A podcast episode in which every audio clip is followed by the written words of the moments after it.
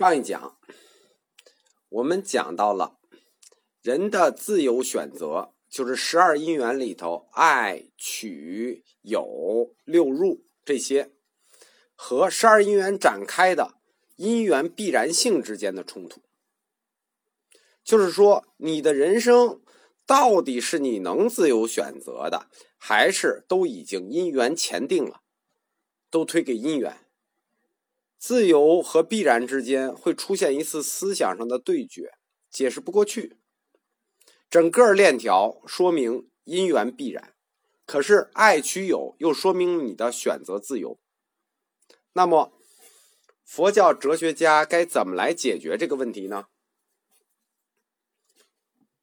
首先，我们理清你的种种动机。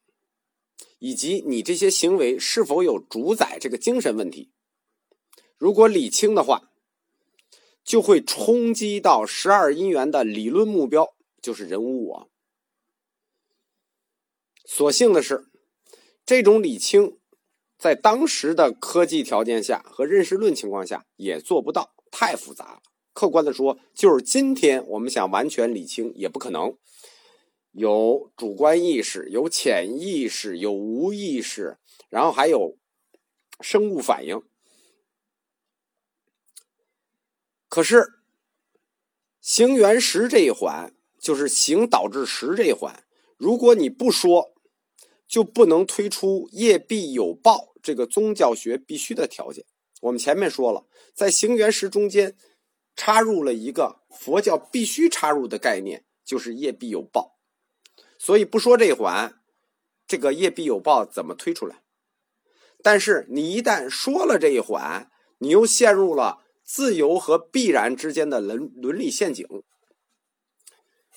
而且还必须有这一环，有你还说太透也不行，怎么办呢？提高它，这一环解决不了的问题，我们就放到下一环解决。下一环无知原型，不是还有个无知吗？有无知这个万能理由等着我们，我们怕什么？到了十二因缘的最后一环，佛教它把本能欲望、生理感受引起的这些冲动啊，种种的这些细节冲动，归结为了一种精神驱动力。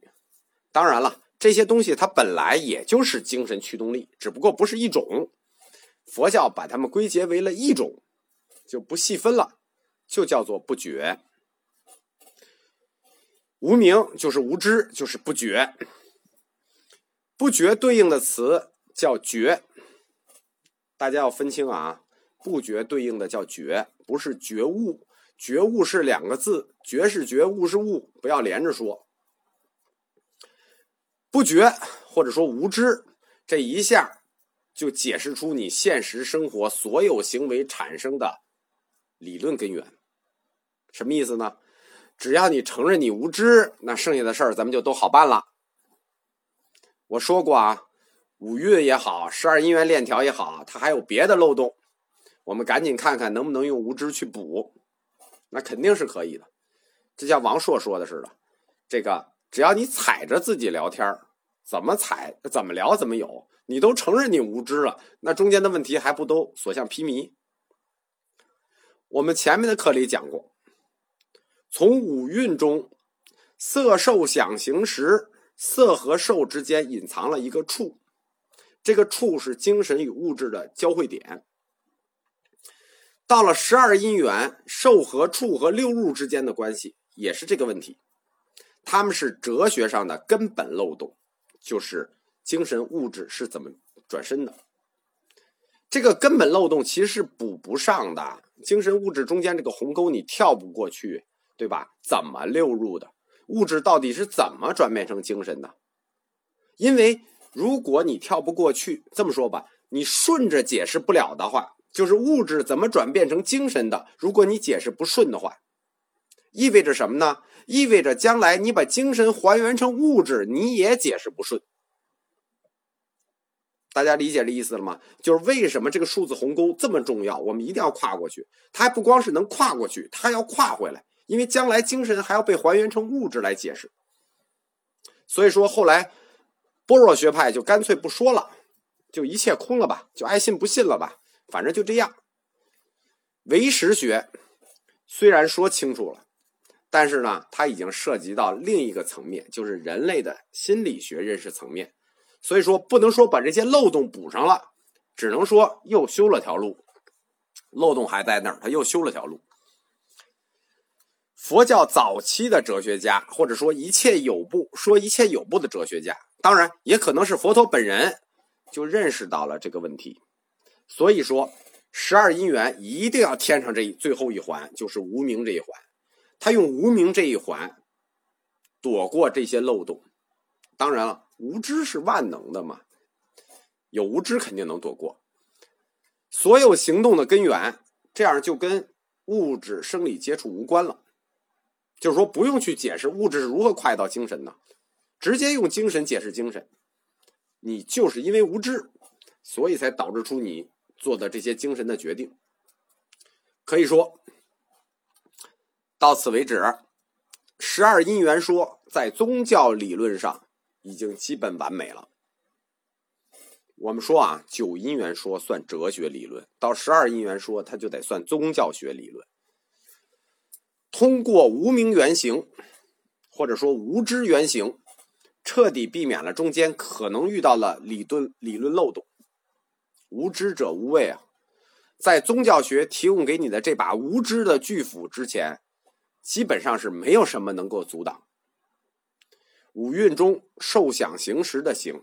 十二因缘中行缘识的行，最后都归结到了无名，或者说都归结到了无知。这个无知，就是说你不知道佛教的原生法，因此佛教的根本法就必须是十二因缘定为原生法。记住啊，是原生法，不是十二因缘法。十二因缘法只是原生法里的一个，是个子集。你无知是因为你不认识这个总集原生法，而你不认识人生是因为这个总集原生法中的一个十二因缘法。当然了，哪有什么完美啊？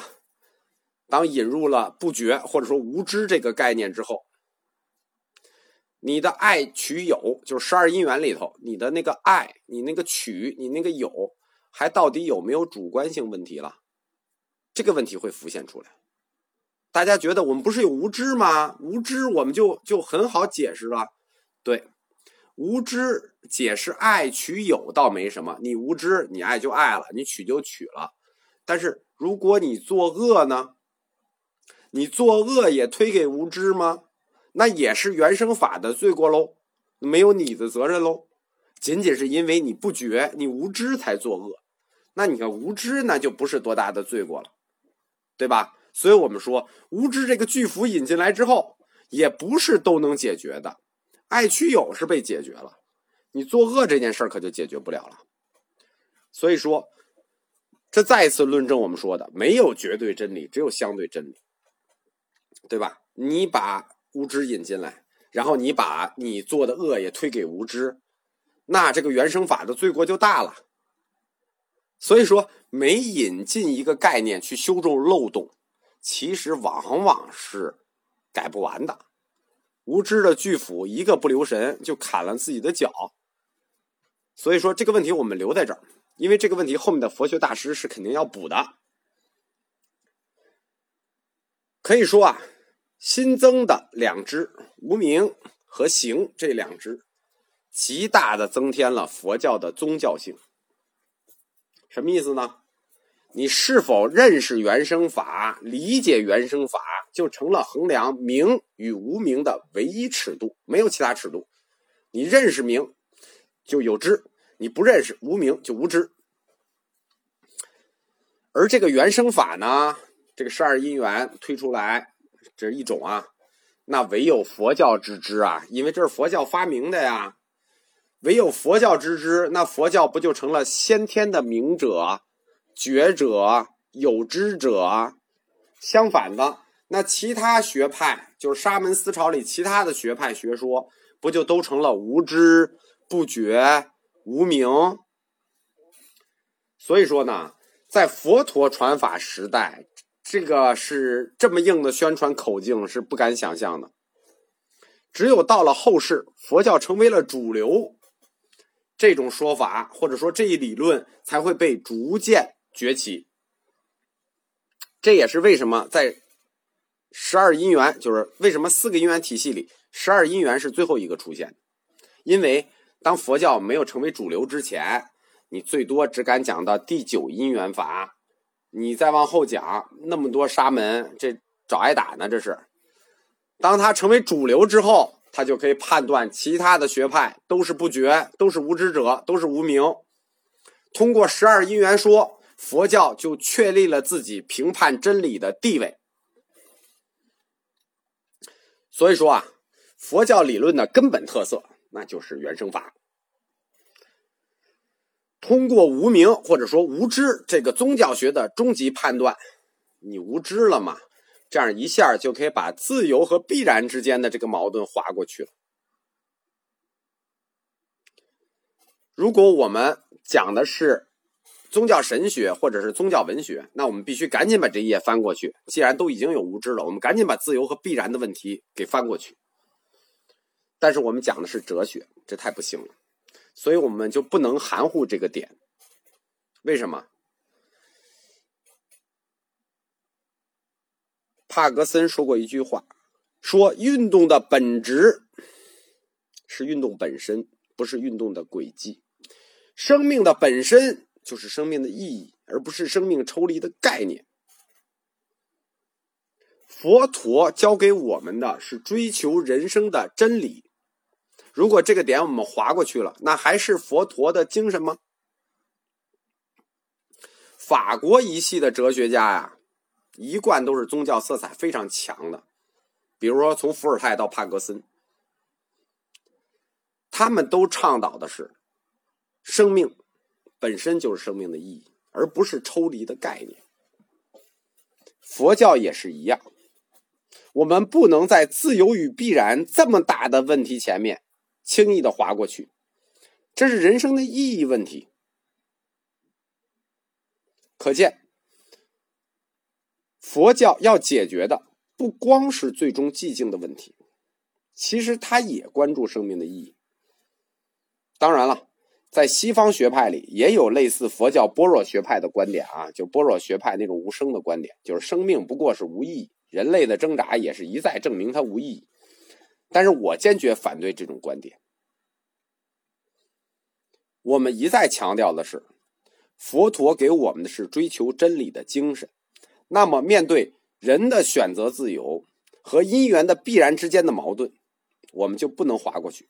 在下一讲，我们会从哲学层面上展开这个问题。